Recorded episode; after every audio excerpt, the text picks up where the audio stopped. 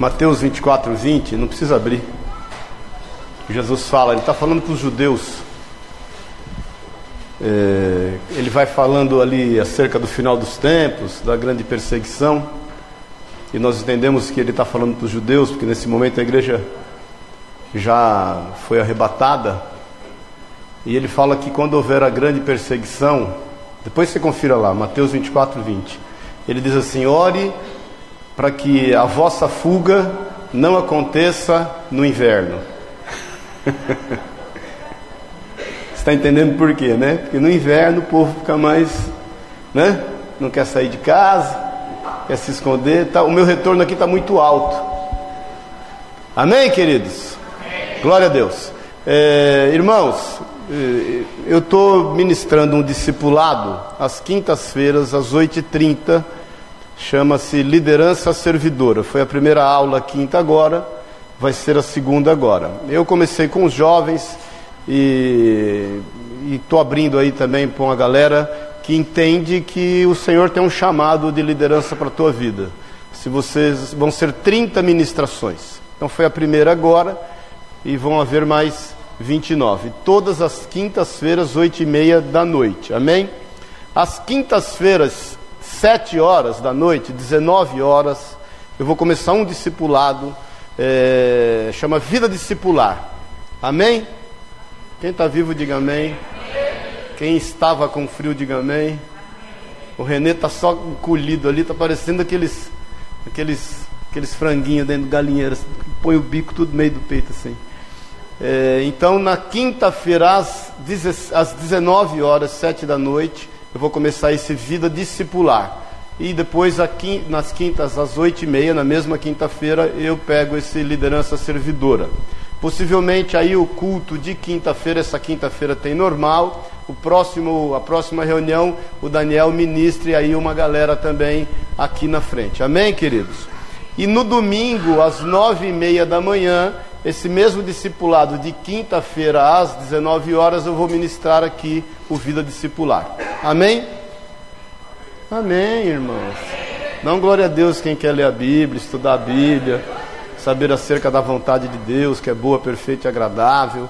Então, repetindo, domingo às nove e meia da manhã, eu pego uma galera aí com vida discipular, que é a mesma ministração de quinta às 19 horas. Se não puder vir domingo às 9 e meia da manhã, você vem quinta às 19 horas. Amém, irmãos? Eu acho que dá. E aí, na mesma quinta, às, às 8 e meia, às 20 e 30, eu pego liderança servidora. Possivelmente, não que essa quinta outra, também fica o culto, fica um, a reunião fica em torno de um discipulado, porque eu entendo que a gente precisa estar estudando a palavra de Deus. Amém, queridos? E no, no, domingo que vem, já também, às nove e meia da manhã, o Daniel vai pegar uma galera, essa galera que batizou, que é recém-chegada na igreja, e começa o Vida Discipular 1. Amém, irmãos? Então, domingo que vem já começa, às nove e meia, dois discipulados. Vida Discipular 1, aqui com o Daniel, Vida Discipular 2 comigo, ali atrás ou ali em cima. Amém, irmãos? Estamos entendidos? Domingo que vem tem visita no asilo. Amém? O Bubu e sua trupe vai estar lá. O Bubu não está aqui hoje. É, ele vai estar lá com a galera aí. E vai haver também evangelismo. As irmãs fizeram. É cachecol que se chama? Cachecol e, e, e produtos de higiene pessoal. Trouxeram. Se você tem, traga aí até quinta.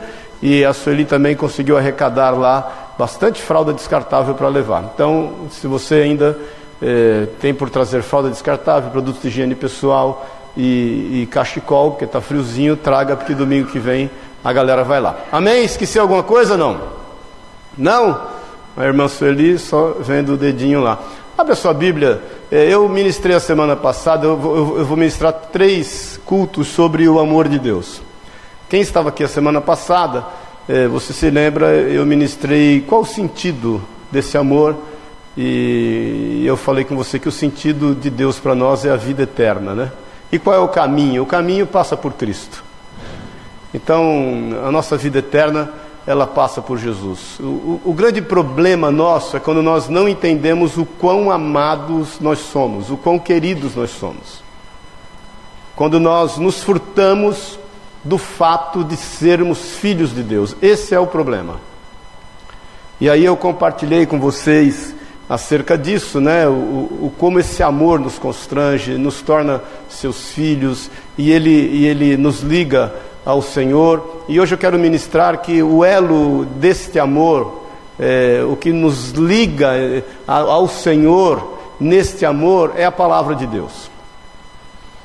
E aí eu compartilhei com você na semana passada, dando o exemplo de José, porque José se sentia amado por Deus e por Potifar e por se sentir amado, ele tomou a atitude que tomou, não caindo nas garras da mulher de Potifar, ainda que pagando um preço caro por isso.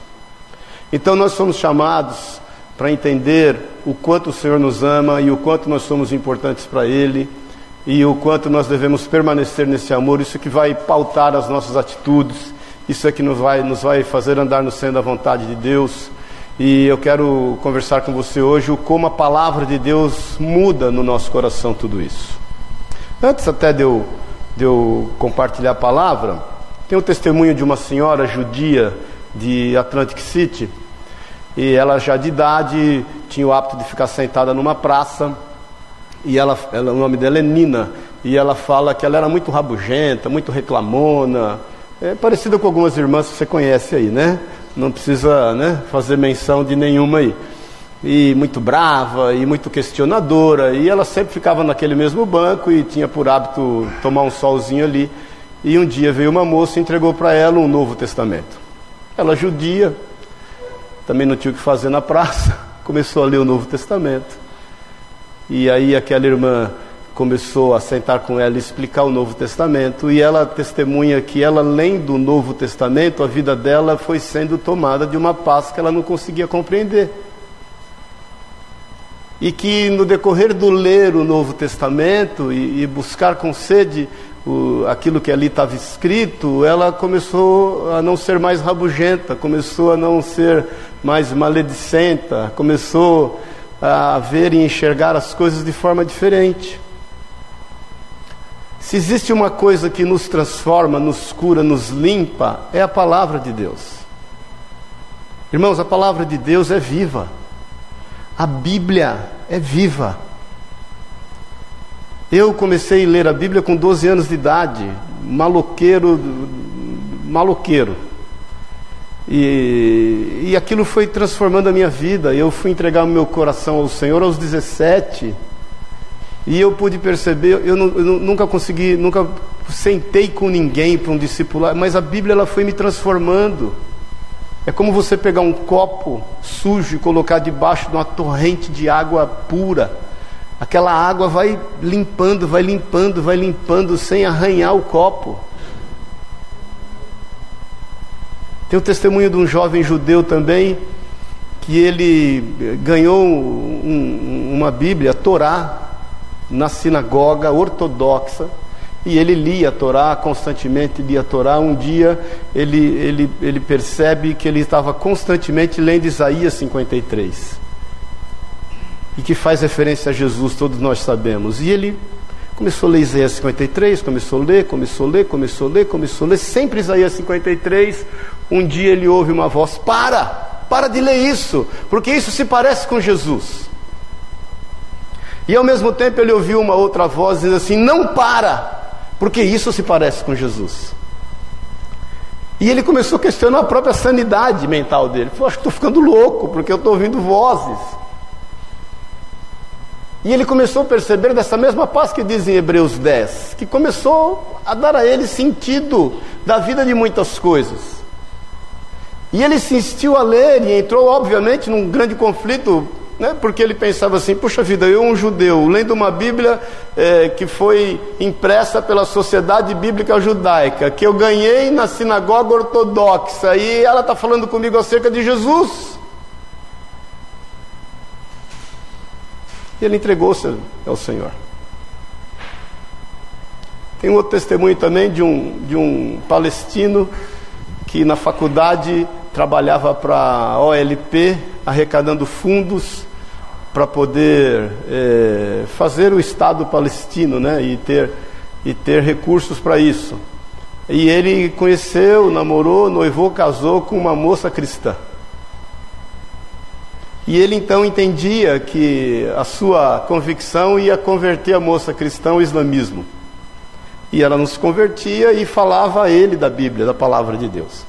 Aí ele começou a dizer que a Bíblia foi, foi manipulada pelos judeus e depois pelos cristãos e que aquilo não era verdade. E ela falava: Não, mas isso é verdade, isso tem efeito, isso tem um efeito vivo. Isso, isso, isso eu, eu não posso te explicar aquilo que foi produzido dentro da minha vida. E aí ele falou: Eu duvido disso. Ela falou: Então vou te comprar uma Bíblia e você vai ler. Você só vai ler. E ele então se debruçou a ler e estudar a Bíblia de capa a capa, com um olho mais crítico que você possa imaginar. Ele se converteu, se tornou um sionista, e hoje ele levanta fundos para defender Israel. Então não duvide da palavra de Deus. O maior elo entre nós e o amor do Senhor manifesto em nós é a palavra de Deus. O problema é que a Bíblia já não é mais lida muitas vezes. O problema é que a Bíblia já não é mais desejada. Não se esqueça que nós estamos aqui hoje por conta de uma reforma que houve protestante através de um bispo da Igreja Católica que não tinha acesso à Bíblia e ele de repente se debruça porque ele consegue um exemplar da Bíblia e começa a ler, ler, ler, ler. E ele entrega a vida dele ao Senhor, ele entende que tudo que estava sendo feito até o momento era errado, e ele então defende e escreve 95 teses e coloca na porta da catedral que ele era bispo, dizendo que aquilo era verdade porque foi extraído da Bíblia. Não há como nós termos uma vida saudável com o Senhor distantes da palavra de Deus. Amém, queridos? Não tem vida. O Senhor vela por essa palavra de dia e de noite, para que ela se cumpra. Toda palavra proferida pela boca de Deus, ela não volta vazia, ela cumpre o seu propósito. E nós cristãos nós, podemos, nós não, não podemos nos distanciar dela. E eu te pergunto, irmãos, nos últimos quatro dias, quantas vezes você leu a Bíblia? Fica quieto. Responde para você mesmo. No último mês, esse ano, nós já estamos no meio do irmão, nós já estamos no meio do ano, já estamos partindo, né? Hoje já é o segundo semestre do ano. Quantas vezes nós lemos a palavra de Deus? Então, só para a gente começar, eu quero que você entenda em nome de Jesus que não há nada mais transformador do que a Bíblia. Ela é viva. Ela é viva. Ela te leva à presença de Deus, ela te limpa, ela te cura, ela te isenta de você mesmo. E é necessário que você busque a Deus através da sua palavra. Amém, queridos? Amém. O nome desse é, esse Islã é, que se tornou-se esse ex-islamita, é, islamista, né, que se tornou sionista, é o Aldi Shoebat. Eu deixei aqui porque eu gostei do testemunho dele e eu achei importante. Mas abre a tua Bíblia, eu já falei sobre o que nós vamos falar hoje, já, mas eu quero falar sobre esse perfil em Lucas, no capítulo 24, porque eu entendo, irmãos, que aquilo que nós meditamos na semana passada, o quanto nós devemos saber é, que somos amados de Deus, que somos chamados por Ele, que há um propósito dele para com a nossa vida, de que Ele realmente está cuidando de todas as coisas, nós não estamos aí a esmo, basta nós entendermos quem nós somos. Eu entendo que a nossa crise continua sendo a mesma de sempre. Qual é a nossa crise? A de identidade. A gente está meio perdido em função das circunstâncias da vida. A gente está meio sem saber para onde vai, é, de onde veio, o que vai acontecer conosco, como se não houvesse um Deus cuidando de nós. Como se não houvessem anjos acampados ao nosso redor, nos livrando de todo o mal. Esses anjos são dele. O Senhor é quem fala: Os meus anjos eu darei ordem em teu favor. A Bíblia diz: Os anjos do Senhor estão acampados ao redor daqueles que o temem e os livram de todo mal. Então há um Deus regendo, cuidando de todas as coisas para que se cumpra em nós a sua boa, perfeita e agradável vontade. A questão é que nós, em função das circunstâncias da vida, nos esquecemos quem somos, entramos numa crise de identidade e começamos a agir segundo os nossos próprios interesses, segundo as nossas próprias ambições segundo os nossos próprios entendimentos, segundo aquilo que são os nossos, os nossos conselhos pessoais, daquilo que adquirimos até como cultura familiar. Então, em Jerusalém, depois que Jesus é crucificado, eu creio, e você sabe disso, que Jerusalém devia estar sendo muito difícil, como está muito difícil às vezes o nosso coração, cheio de, de perseguições, né? cheio de traumas, cheio de incertezas, cheio de dificuldades, cheio de não sei o que vai acontecer da minha vida, e a Bíblia diz que os discípulos, então, como o Senhor já havia é, profetizado, todos se esparramaram, todos o abandonaram. Jesus havia dito que eles não deveriam sair de Jerusalém até que viesse sobre eles poder, mas eles esqueceram quem eram. Esqueceram todas as palavras. Esqueceram todas as profecias que eles viram cumpridas no próprio Senhor Jesus. Esqueceram que viria sobre eles o poder vindo do alto, o Espírito Santo de Deus. E a palavra de Deus fala de dois homens em Mateus 24, no versículo. É, depois nós vamos ler os outros versículos, começa no versículo 13 e vai até o versículo 35, mas é, vamos ler no versículo 25 até o 27. E esses dois homens, eles em função de todas as dificuldades, de esquecerem quem eles são, de esquecerem que eles são amados de Deus, de esquecerem que o Senhor os alcançou, os chamou com um propósito, eles em função de todas as dificuldades que estavam enfrentando, de todos os, os seus, as suas decepções, frustrações, eles fogem. Eles saem de Jerusalém. É o que nós fazemos muitas vezes, nós abandonamos o nosso local de, de, de, de, batalha, nós abandonamos o nosso coração. Nós sabemos que certamente o nosso coração, ele, ele quer o Senhor, ele, ele busca Deus, ele quer um lugar de paz, mas nós abandonamos o nosso coração, nós abandonamos o desejo do nosso coração e nós vamos correndo satisfazer a nossa carne, nós vamos correndo satisfazer a nossa alma, é mais fácil. Você sabe claramente o que o teu coração deseja, o que no íntimo o teu espírito almeja. Você sabe disso. Mas a gente tem essa tendência de abandonar o lugar da guerra e ir fugindo para aquilo que nos satisfaz.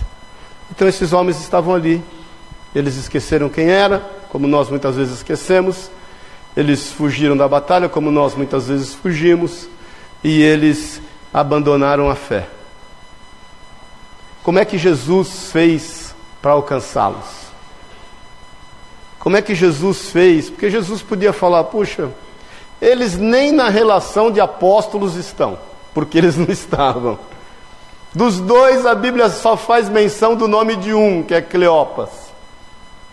Eu tem, olha, quando Jesus tinha 500 discípulos nesse momento, ele tinha 12 apóstolos e tinha três íntimos que era Pedro, Tiago e João. Se Jesus tivesse que ir atrás de alguém, por que não ir fora, né, até atrás de Pedro, porque foi o primeiro a quem ele foi buscar? Por que não se dedicar a esses outros e vai buscar esses caras que estão lá abrindo mão de si mesmos? Então eu não sei o que eventualmente você pode estar passando, mas eu sei te dizer que o Senhor não vai desistir de você quer você queira ou não, quer você ache ruim ou não, o, Je o Senhor Jesus não vai desistir de você, meu irmão. Você pode ter certeza. Ele é quem diz que aquele que está nas suas mãos, ninguém os arrebatará dela. Amém, querido? Então esses homens foram lá, deram linha e o Senhor foi alcançá-los. No versículo 25 diz assim: Então lhes disse Jesus: honécios e tardos de coração, para crer tudo o que os profetas disseram. Porventura não convinha que o Cristo padecesse e entrasse na sua glória. E começando por Moisés, discorrendo por todos os profetas, expunha-lhes o que a seu respeito constava em toda a Escritura, as Escrituras. Amém, querido? Vamos orar? Pai, nós te louvamos por esta palavra. Te agradecemos por aquilo que já temos visto e ouvido. Nós nos rendemos a Ti, levamos cativo o nosso entendimento diante do Senhor e pedimos que a Tua palavra seja o rema, o bálsamo do Senhor em nós nesta manhã, mais uma vez, em nome de Jesus. Fala conosco, ministra os nossos corações, para que a Tua boa, perfeita e agradável vontade se cumpra em nós, é o que nós declaramos, em nome de Jesus. Amém e amém. Então Jesus alcança aqueles homens através da palavra. Jesus chama eles, começa a andar ao lado deles. Nós vamos ler aqui algumas características e, e, e o Senhor começa a expor a eles o que é a palavra. Jesus não quer convencê-los de nada, Jesus não quer confrontá-los com nada em relação às suas realidades, mas Jesus só quer lhes expor a palavra e vai expondo a eles tudo o que diz, o que dizia as escrituras acerca dele mesmo. E aquela palavra vai entrando no coração daqueles homens e vai mudando a situação que estava no coração deles. Porque quando nós estamos distantes da palavra, quando nós estamos nos esquecendo quem nós somos, quando nós estamos abrindo mão de, de, de, de ser seus filhos, de fazer uso do amor que Ele tem por nós, algumas coisas começam a acontecer no nosso coração, que é o que acontecia no coração daqueles homens. E qualquer semelhança não é mera coincidência. Vai lá no versículo 13 do capítulo 24. Diz assim: naquele mesmo dia, então está contando a história daqueles homens. Naquele mesmo dia, dois deles estavam num caminho para uma aldeia chamada Emaús, distante de Jerusalém, 60 estados, que são mais ou menos 12 quilômetros. Então, a primeira característica que toma os nossos corações, quando distantes daquilo que é a vontade de Deus através da Sua palavra, é fuga. A gente quer dar um jeito, como eu falei agora há pouco, de sair fora daquilo que o nosso coração e espírito deseja, e a gente vai correndo, satisfazer a nossa alma, correndo tentar fazer com que a nossa carne esteja satisfeita, porque é uma forma de nós fugirmos da realidade que temos que encarar em Cristo. O problema foi feito para ser encarado. Paz do Senhor. O problema foi feito para ser encarado à luz da palavra de Deus. Eu sempre falo que o meu sonho como pastor é ver as famílias resolverem os seus problemas em torno da palavra de Deus, o que a Bíblia diz acerca disso que nós estamos passando. Então, quando nós agimos com fuga, quando nós queremos satisfazer aquilo que está somente diante dos nossos olhos, é uma característica de que nós nos esquecemos quem nós somos. A crise de identidade toma conta da gente. E nós esquecemos do amor que Deus tem conosco. Mas ainda, versículo 14: e iam conversando a respeito de todas as coisas sucedidas. A segunda característica é o ressentimento. É quando você sente não uma, não duas, mas 10, 15, 20 vezes de novo o mesmo problema. É quando você ainda está falando daquele irmão que eventualmente te prejudicou há milênios atrás. É quando você não consegue resolver os seus próprios traumas. E aquilo toma conta da tua vida a ponto de você esquecer quem é no Senhor. Irmãos, todos nós somos assim, amém, queridos? Qualquer semelhança não é mera coisa, a gente vai ressentindo, a gente ressente, aquela água vai passando debaixo daquela ponte de novo, quando ela não deveria passar, e a gente vai repetindo aquilo, e entra ano e sai ano, a gente vai contando a mesma ladainha. E eles estavam ali ressentindo todas as coisas. O que fizeram, o que aconteceu, o que vai ser de nós agora, e eu que larguei tudo, eu que abandonei tudo, no Jerusalém não dá para ficar, aqui esse lugar é de conflito, eu não aguento mais ouvir minha sogra falar. Imagine a sogra dos caras. Você já imaginou a sogra, o sogro? Olhando para a filha, dizendo: Eu te falei que esse cara não ia dar em nada. Quando ele resolveu seguir esse Jesus lá de Nazaré, ainda, de Nazaré pode vir alguma coisa boa. Eu te falei: larga dele, minha filha, olha aí agora. Então a gente vai ressentindo, e vai ressentindo. Irmãos, vou falar a verdade. Tem história que nem você aguenta mais falar, você sabe disso. Amém? Nem você aguenta. Você já enjoou de você mesmo, mas você ressente. Você sente tudo de novo, igualzinho, a mesma dor, chora a mesma dor, o mesmo trauma, o mesmo problema. Vamos, vamos, que tem mais coisa aqui. No versículo 15 tem outra característica. Aconteceu que quando conversavam, discutiam, e o próprio Jesus se aproximou e ia com eles. E isso acontece conosco, né? No versículo 16, os seus olhos, porém, estavam como que impedidos de o reconhecer. A gente é tomado de uma cegueira espiritual. A gente só vê derrota, só vê problema, só vê dificuldade. A gente só entende que as coisas boas não acontecem conosco e que, ó, que a Bíblia fala que isso já foi de outro tempo, isso já não é mais para o meu tempo e não dá, o negócio é dinheiro do bolso. Eu preciso é resolver o meu problema. E aí quando vem um pastor, um alguém, um irmão, um felizardo, amado de Deus, fala, não, o Senhor é contigo. Você olha para o lado e fala, comigo? Cadê que eu não vejo? Aí a gente é tomado por uma cegueira espiritual e a gente começa a ver impossibilidades, dificuldades situações intransponíveis. E essa cegueira espiritual é tão grande na nossa vida que a gente começa a não ver só mais defeito em nós mesmos, a gente vê defeito em todo lugar. Que vai, vão, vai caminhando para outro ponto. Versículo 17. Então lhes perguntou Jesus eu fico imaginando Jesus andando ao lado deles, não sendo reconhecidos, com tanto amor, com tanto carinho, conversando com aqueles caras, falando um monte de baboseiros, cara, contando um monte de história. E Jesus fala para eles assim, lhes pergunta: o que, que é isso? O que, que acontece? Por que, que vocês estão preocupados? O que vos preocupa? E, e ides tratando à medida que caminhais, e eles pararam entristecidos. Então essas duas características tomam conta da gente quando a gente esquece que a gente é no Senhor. Quando essa crise de identidade nos domina, a gente anda preocupado e triste. Paz do Senhor. Você só tem preocupação e tristeza. Irmãos, deixa eu te falar uma coisa. Não tem ser humano que consiga viver debaixo disso. Isso vai te matar. Amém, irmãos? Mais ainda, se não bastasse, no versículo 18, um porém chamado Cleopas, né?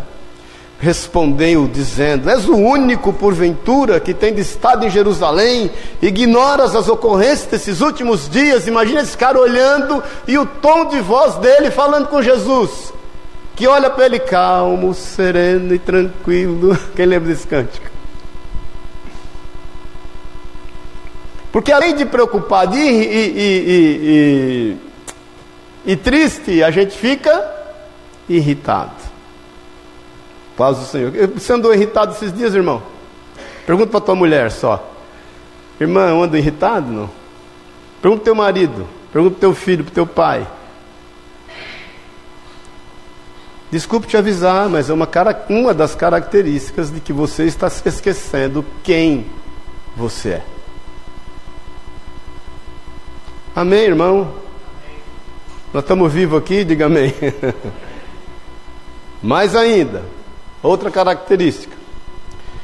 Ele, Jesus lhes perguntou quais. Eu fico imaginando aqueles caras irritados, preocupados, estressados, cegos espiritualmente, fugindo do lugar da batalha, uma bucha sobre a vida deles. Jesus olha para eles com toda calma, serenidade, paz e fala: quais acontecimentos? O que, que, que aconteceu de tão grave a ponto de vocês estarem como estão? E vou te falar: o problema dos caras não era pequeno. E eu quero que o Espírito Santo faça a mesma pergunta para você agora, nesta manhã. O que, quais os problemas que você tem enfrentado? Quais as situações que você está exposto e que eventualmente está te fazendo esquecer quem você é? Amém, irmãos? E ainda no versículo 19, aí eles explicaram, porque o que não falta, irmãos, é a gente dar motivos para o problema que a gente está passando, não é isso? O que não falta é motivo. O que não falta é explicação. O que me, muitas vezes me incomoda é o quanto a gente quer justificar, ao invés da gente parar para buscar uma solução. A gente perde, investe mais tempo justificando o emaranhado que nós estamos e o porquê a gente está nele, do que buscando uma saída. A gente perde muito mais tempo em justificar o problema que a gente está vivendo do que buscando em Deus uma solução, pela Sua palavra.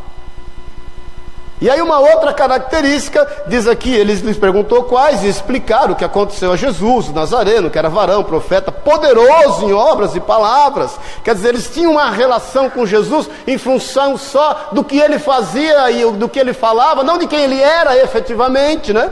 E aí diante de Deus, de todo o povo, e aí no versículo 20, eles fecham com chave de ouro esses sentimentos, que eles dizem assim, como os principais sacerdotes e, e as nossas autoridades o entregaram para ser condenado à morte e o crucificaram. Irmãos, a gente é doidinho para terceirizar a responsabilidade. Eu só estou assim, não é nem por mim, não. Mas é meu pai, minha mãe, meu irmão, minha tia, minha avó, meu pastor, meu vizinho, meu irmão, meu patrão, meu funcionário, o governo. Não, não tem quem aguenta viver num país desse. Se não fosse o governo, Paz do Senhor. Eu tenho conversado com, né, caminho aí nesse meio empresarial bastante. Eu tenho conversado com bastante, empresários, bastante empresário, mas deixa eu te falar, a maioria das empresas está com crescimento em relação ao ano passado. a maioria.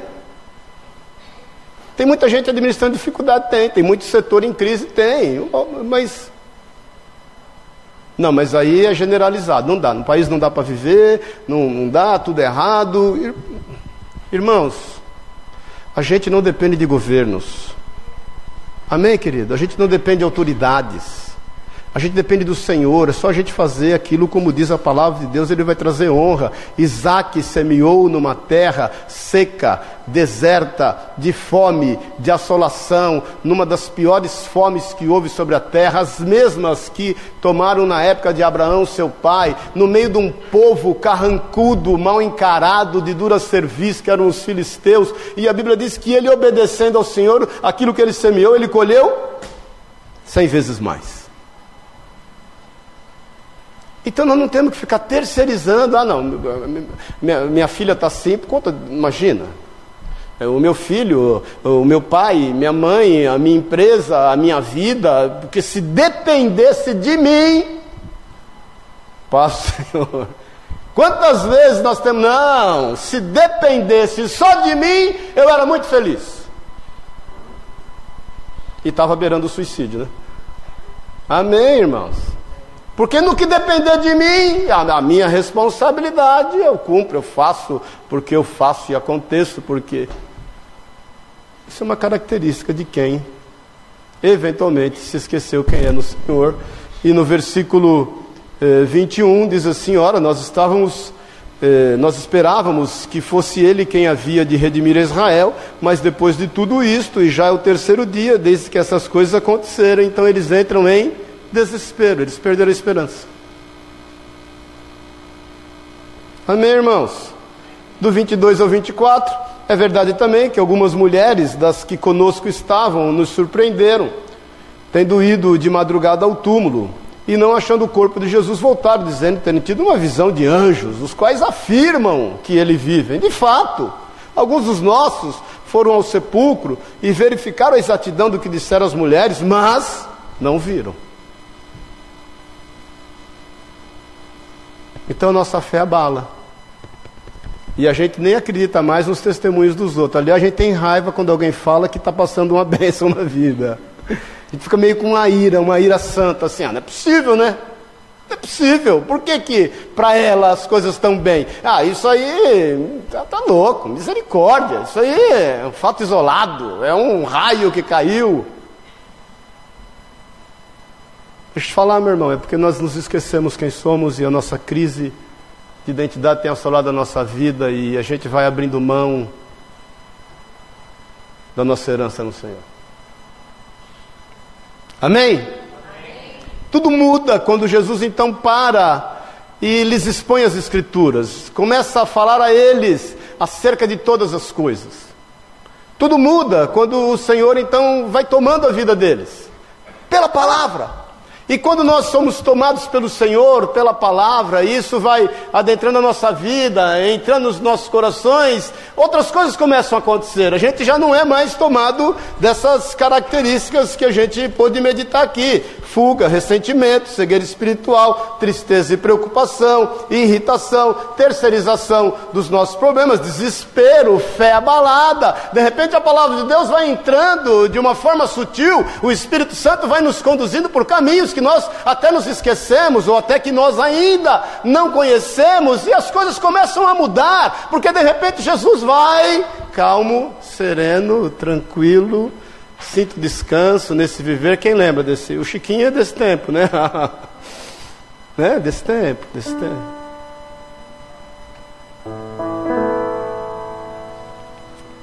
A gente precisa ser resgatado.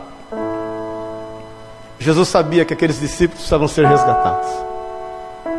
Jesus podia mandar a SWAT, mandar a Liga da Justiça, mandar o Capitão América.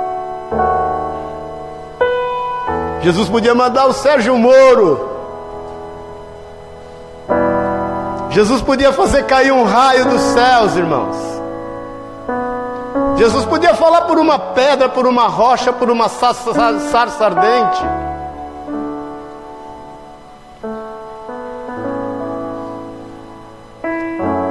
Jesus podia fazer cair maná dos céus, podia fazer cair codornizes, podia fazer com que os corvos viessem alimentá-los. Jesus podia fazer surgir uma montanha e removê-la. Por que, que será que Jesus simplesmente resolveu andar com eles e falar a palavra?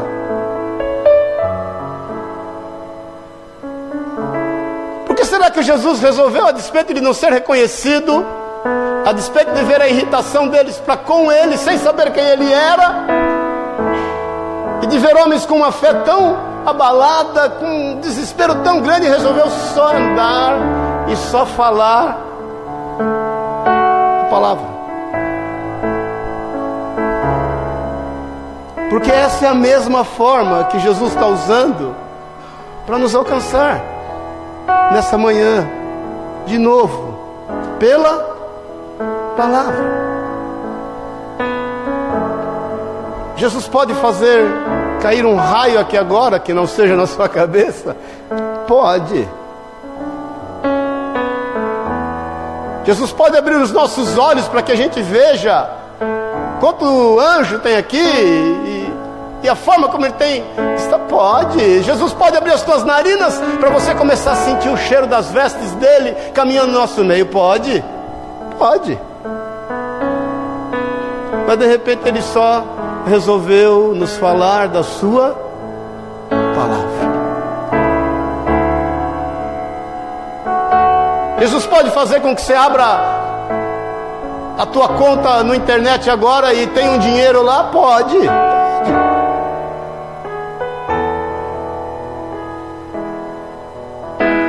Mas Ele só quer nos falar da Sua palavra. Aquilo foi entrando no coração daqueles discípulos. Eles não perceberam, não era visível, era real, mas não era palpável. Eles caminhavam satisfazendo a carne, a alma, mas algo começou a trazer paz no espírito. Era, era, era uma corda puxando para o outro lado de forma não escandalosa, de forma suave, algo acontecendo na vida deles e eles então naquela relação de amor pela palavra, de cuidado, de zelo, começam a perceber, e no versículo 28 diz assim: quando se aproximavam da aldeia, para onde iam? Jesus não os desviou dos seus caminhos. Jesus não frustrou os seus projetos humanos, ele só mostrou que aquilo não daria em nada.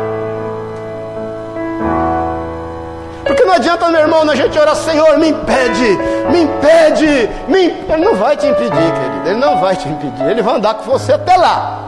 Ainda que você esteja caminhando lá para a sarça, lá para o fogo lá de Sadraque Mesaque, ele vai andar junto. Já te falei várias vezes, ele não vai te livrar da cova, mas na cova ele vai te livrar. Jesus foi andando com eles, é para Emaús, é, vamos embora. Eles iam andando. Aí, quando fez ele menção de passar adiante, Jesus compartilhou com eles a palavra, deixou eles pelo caminho, falou: Olha, eu vou, fiquem à vontade, meditem mudou a vida deles, porque no versículo 29, mas eles os constrangeram, dizendo: Fica conosco, porque é tarde e o dia já declina. E entrou para ficar com eles. Quando a palavra de Deus entra nos nossos corações de forma sutil, segundo aquilo que Ele tem mesmo ministrado em nós, sabendo quem nós somos, isso traz em nós dependência a gente quer estar com o Senhor, a gente quer mais dele, a gente quer buscar mais a Sua palavra, a gente quer se debruçar a Ele. A gente começa a depender dele e começa a entender que foi para a bênção, então que todas estas coisas adversas nos aconteceram, porque fez com que a palavra nos alcançasse e nos traz de volta para o seu caminho nos faz querer estar com Ele. Eles estão com o Senhor, não reconhecem quem Ele é, mas sabia o que Ele representava naquele momento, porque trazia no coração deles uma resposta que eles não podiam entender nem a pergunta. É quando você, sem saber nada, você olha e fala: Senhor, eu não, não sei porquê, mas eu, eu, eu não quero abrir mão disso. Não sei porquê, mas eu dependo totalmente disso para viver. Eu dependo. Eu não sei o que tem aqui, Senhor. Mas eu sei que isso está entranhado dentro de mim. E por mais que eu tente desistir disso, eu não consigo. Eu dependo do Senhor e eu dependo da Sua palavra. no versículo 30. E aconteceu que quando estavam na mesa, nós estamos terminando, tomando ele o pão, o abençoou, e o tendo partido lhes deu, a gente começa a entender que a palavra nos traz alimento e ela nos traz comunhão, a gente quer estar junto. A gente tem sede, a gente quer alimentar, a gente tem desejo, a gente sabe que isso vai cuidando da gente, e ainda que a gente olhe para tudo quanto é canto e esteja padecendo de fome, algo acontece em nós, que a gente já não precisa mais das mesmas coisas, eu não preciso mais fugir daquilo que o meu coração sente para buscar aquilo que a minha carne e a minha alma deseja. Algo aconteceu em mim, um alimento diferente, algo começa a suprir a minha vida. Eu já sorrio de forma diferente, eu já choro de forma diferente. Eu já nem da vida dos outros falo mais. Aí é milagre grande. Sabe por quê? Eu começo a ser alimentado, eu eu começo a ter comunhão. Eu entendo que eu não basto em mim mesmo. Eu entendo que em mim há um leito de rio. E que as águas que saem do trono de Deus, elas passam por dentro de mim. E elas vão limpando esse leito, vão arrumando e vão cuidando e esses rios de águas vivas eles vão vão fluindo, eles vão fluindo e eu olho para tá tudo deserto, tá tudo seco, tá tudo acabado, mas tem uma água fluindo. Tem algo novo acontecendo.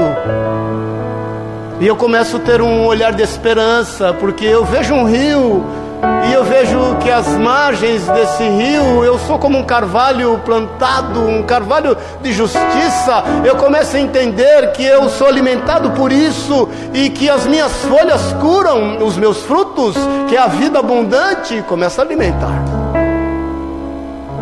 Tudo por conta, por conta da palavra. Irmão, nós não precisamos de nada, não precisa de nenhum sinal pedindo um sinal. E eu te digo em nome de Jesus, como profeta de Deus, para a glória do Senhor, você não precisa de sinal, você precisa da palavra. Só isso, creia nela. Creia em tudo quanto ela diz acerca da tua vida. Busque-a. Deseja. versículo 31, então o milagre aconteceu, né? Se abriram os olhos e o reconheceram. Mas ele desapareceu da presença deles. Imagine, eles tinham tudo para ficar desesperados de novo, para a fé abalar, para ficarem irritados, preocupados, para ficarem estressados. Mas não, de repente Jesus desaparece e eles começam a lembrar-se talvez daquilo que ele havia dito: Eu estarei convosco todos os dias até a consumação dos séculos. Espírito Santo, o mesmo em gênero e grau, o outro consolador vai tomando conta. Eles o reconhecem e Jesus sai diante dos olhos deles, mas deixa um rastro, um cheiro de que ele passou por ali, de que alguém os visitou, de que a palavra os tocou. Olha aqui para mim, irmão. Você nunca esteve e nunca estará só. Não deixe Satanás mentir para você. Você nunca esteve, nunca, desde o ventre da tua mãe, você nunca esteve só. E você nunca estará só, seja qual for o vale que você tenha que enfrentar na sua vida. Nunca É a mão do Senhor quem te sustenta, ela é que te diz: Eu estou contigo. Eles não desesperaram, Jesus de repente sumiu, e eles disseram um ao outro no versículo 32: Porventura não nos ardia o coração, não tinha algo diferente acontecendo, quando ele pelo caminho nos falava, quando nos expunha o que? As Escrituras. Jesus não fez nada só falou o que estava escrito. Sabe o que isso traz em nós, queridos? Quebrantamento. Jeremias 23, se eu não me engano, no versículo 29, diz assim: Não é fogo ou martelo a minha palavra que esmiuça toda rocha?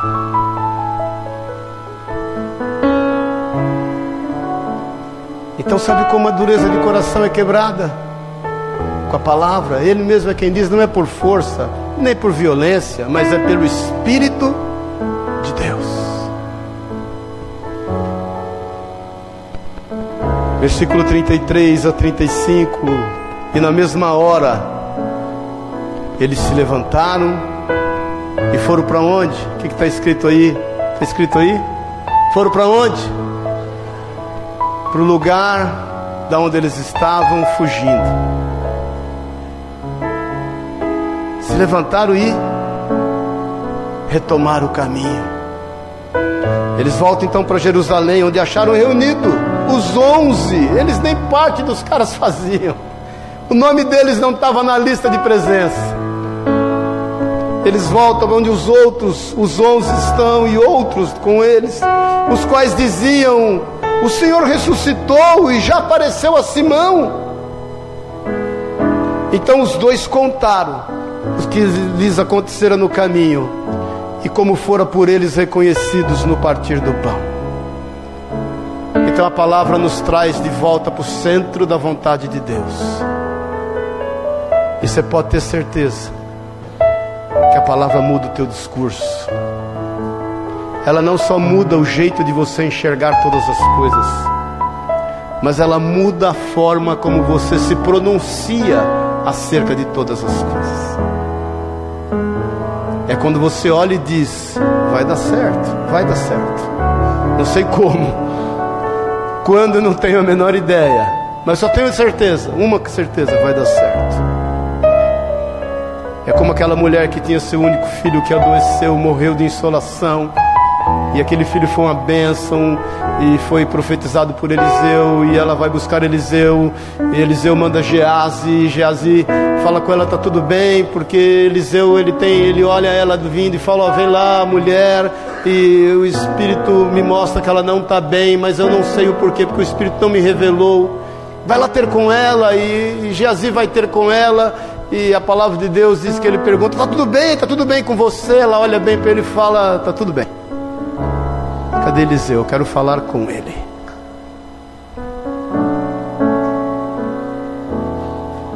Nosso discurso muda. Porque a despeito das nossas dúvidas, a despeito das circunstâncias, nós cremos.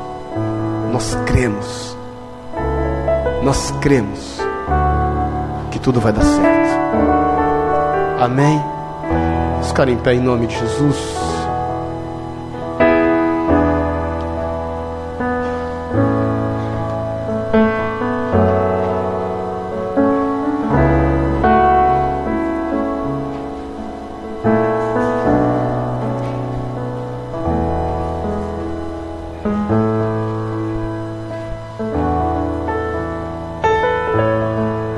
Olha aqui para mim um pouquinho. Tudo vai se cumprir. Nós só estamos precisando vencermos a nós mesmos.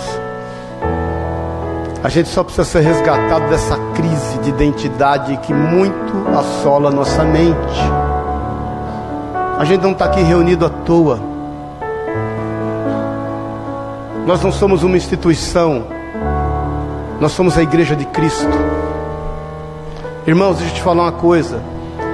Nós não vamos aqui fazer discipulado, escola de missões, assistência social. A gente não está aqui se reunindo para descobrir uma fórmula para que a igreja dê certo. E deixa eu te falar uma coisa: a igreja já deu certo. Já deu, porque a igreja é de Jesus. A igreja não diz respeito só a nós. A igreja já deu certo. Jesus vai cumprir todas as coisas. A gente só está aqui reunido para aprender a ser igreja lá fora. A gente só está aqui reunido para sermos lembrados de que nós não estamos sós. Que a despeito dos problemas que a gente mesmo se enfiou, se meteu, e que a despeito daquilo que a gente esteja colhendo, de coisas que nós mesmos semeamos, nós vamos retomar o caminho, porque nunca é tarde para recomeçar. Nunca é tarde para começar a plantar algo novo. Então eu quero te convidar, querido, a dar inteira liberdade para o Espírito Santo de Deus na tua vida. Eu quero te convidar para que você aprenda a vencer-se a si mesmo e saber que o que nos liga ao Senhor e o seu amor é a Sua palavra, de que ela é viva, de que ela é eficaz, de que ela consegue discernir o espírito da alma e que ela consegue penetrar por lugares que nós nem imaginamos. É a palavra que vai trazendo transformação.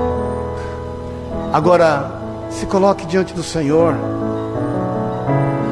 Porque se houver uma reserva, presta bem atenção nisso. Se ainda houver uma reserva de você mesmo, dentro de você, não vai dar certo. Porque a gente tem que se esvaziar. Eu tenho um cântico que eu ouço, tem no carro da Sueli, se eu ouvir mil vezes, eu choro mil vezes. Eu até mandei para uns irmãos hoje aqui. Não fique triste se eu não te mandei eventualmente. Mas eu queria que você fechasse os olhos e nós e você meditasse nesse cântico, para que nós estejamos orando. Amém? Feche os teus olhos, põe esse cântico aí. Eu pedi para pôr ele aqui.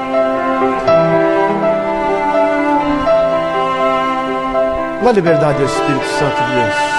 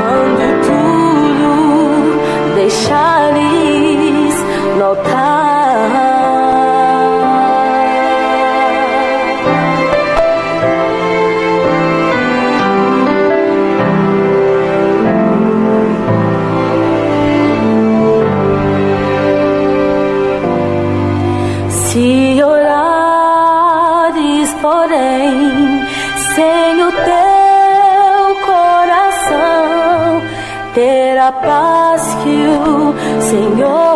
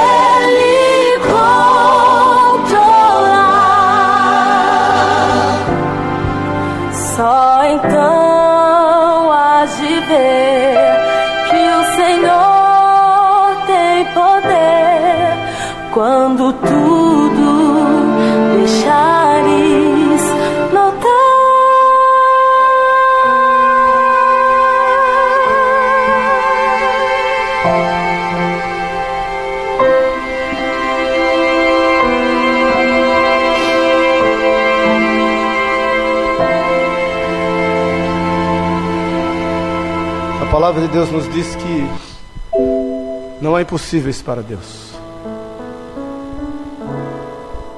Ela ainda nos diz: haverá alguma coisa demasiadamente difícil.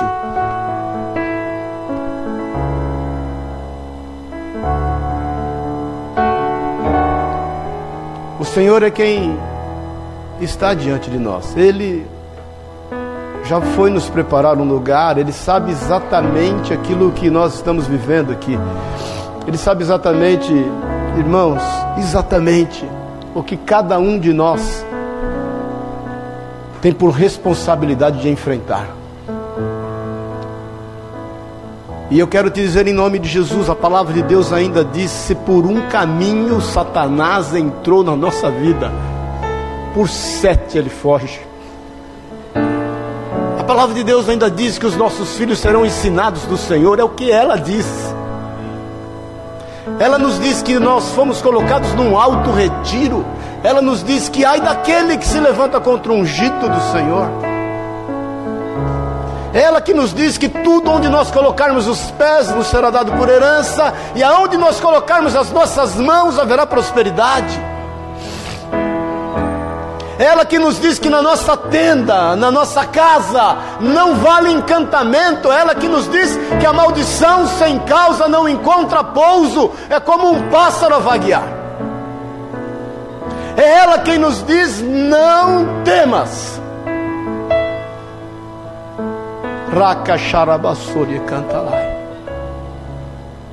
É o Senhor quem nos diz: Eis que estarei convosco todos os dias, todos os dias até a consumação dos séculos. Por isso, querido, em nome de Jesus, faça uso, muda o teu discurso, que os teus olhos se abram que você encare, seja quantas forem as suas dificuldades, sabedor que há uma espada sobre a tua mão direita, aí que você deve embanhá-la, que há sobre ti o escudo da fé, o calçado do evangelho da paz, o cinturão da verdade, a coraça da justiça e o capacete da salvação. É a palavra de Deus que diz que há sobre você uma armadura espiritual. Faça uso dela. É a palavra de Deus que diz que a oração do justo tudo pode em seus efeitos, e você é justo, porque você foi justificado pelo único justo que poderia te justificar. E que toda palavra que o Espírito Santo te faz lembrar agora acerca de ti se cumpra sobre a tua vida. Rabassura e canta lá. E agora, que toda palavra que o Espírito Santo te leva a meditar agora se cumpra sobre ti. Porque se você não se esqueceu dela, nem ele tampouco. Nem ele tampouco. Nem ele tampouco se esqueceu da palavra dele sobre a tua vida. Racharacanta labas. Por isso eu te desafio nessa manhã a voltar para a tua Jerusalém, a resgatar a tua identidade pelo poder da palavra de Deus, a você se posicionar como filho e como filha do Senhor, e dar liberdade para que a água do Espírito flua do teu interior, para que você sirva para que você sirva as pessoas, para que você compartilhe deste amor, desta palavra, desta convicção e desta certeza, para que você entenda definitivamente que Ele não vai te decepcionar, porque Ele é fiel e justo. Ele não é homem para que minta, nem filho do homem para que se arrependa ou se engane. Para que você não tome posse somente para, para si desta palavra mas que você tome posse dela para poder compartilhar e compartilhar e compartilhar. Meu querido, minha irmã amada, o Senhor te ama. Você é filho, filha do Senhor. E você pode ter plena certeza que é a palavra de Deus que te liga a isso. Em nome de Jesus. Vamos orar, Pai querido, em nome de Jesus. Abre a tua boca no seu lugar mesmo, querido. Abre a tua boca no seu lugar mesmo. Se você tiver vontade de subir na cadeira, suba. Se tiver vontade de ajoelhar, ajoelhe. Se tiver vontade de andar, ande. Se tiver vontade de pôr a mão no teu coração, ponha. Pai, em nome de Jesus, se conosco. Nós estamos aqui, Deus, quebrantados diante de Ti pela Tua palavra. Pai, em nome de Jesus, ser conosco, ser com cada um aqui, manifesta-te, Senhor. que não haja em ninguém nenhum tipo de reserva, Deus, que nós possamos estar diante do Senhor livres que haja em nós, Pai, uma total visita do Teu Espírito Santo.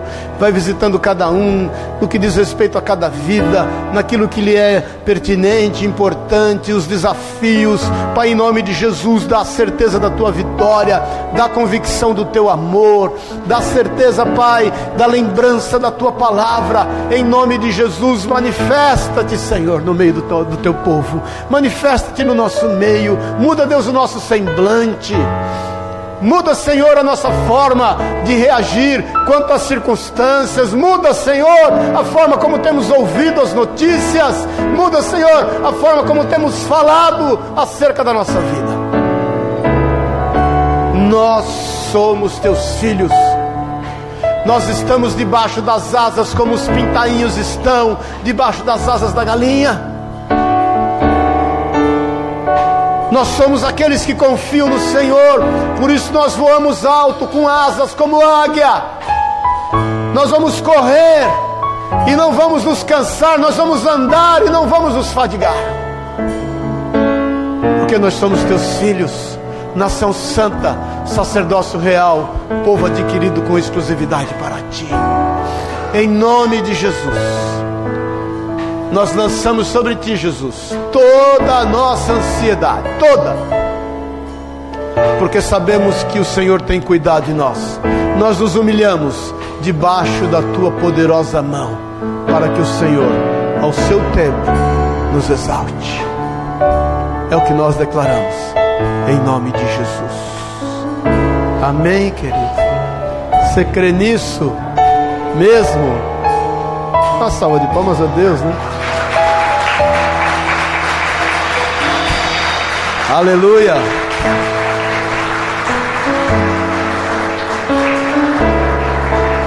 Eu queria que você olhasse para o teu irmão, olha para ele, dá um abraço nele, fala para ele assim: Eu reconheço em você um filho de Deus. Amém? Fala aí convicto. Amém, queridos?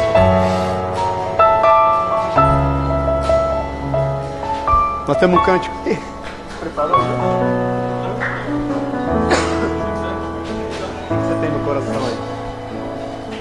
Amém, irmãos? Levanta tua mão comigo. Declara comigo, Senhor Jesus. Eu sou teu filho. A tua palavra me diz isso. Eu tomo posse, Jesus, da tua palavra sobre a minha vida. Eu entro no teu descanso, porque eu sei, se o Senhor é por mim, quem será contra mim? Por isso eu descanso na tua verdade e na tua palavra. Eu declaro, Jesus, que eu terei o melhor mês de julho de toda a minha vida, para a honra e glória do teu nome. E os que vierem adiante desse serão melhores ainda. A despeito das dificuldades, a despeito das aparentes tribulações. Eu sei que o Senhor é comigo e que o Senhor não vai falhar. Amém? Glória a Deus, aleluia. Declara que Ele é exaltado, amém? Declara. Vamos para nossa casa, que Deus te abençoe. Declara aí. Deus te abençoe, te guarde, te honra em nome de Jesus.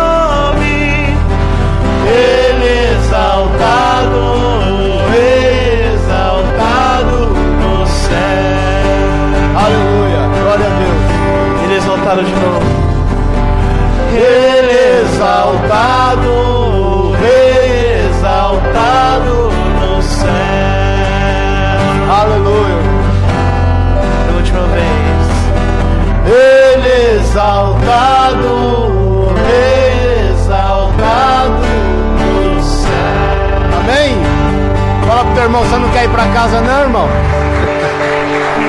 Deus te abençoe, te guarde, te honre. Vai na paz, com o amor de Deus, o Pai, a graça eterna de Jesus Cristo, nosso Senhor e Salvador. Que a unção, o poder, o consolo desta palavra seja sobre a tua vida, pelo Espírito Santo, em nome de Jesus. Amém e amém. Amém. Deus te abençoe, te guarde. Amém, querido? Aleluia.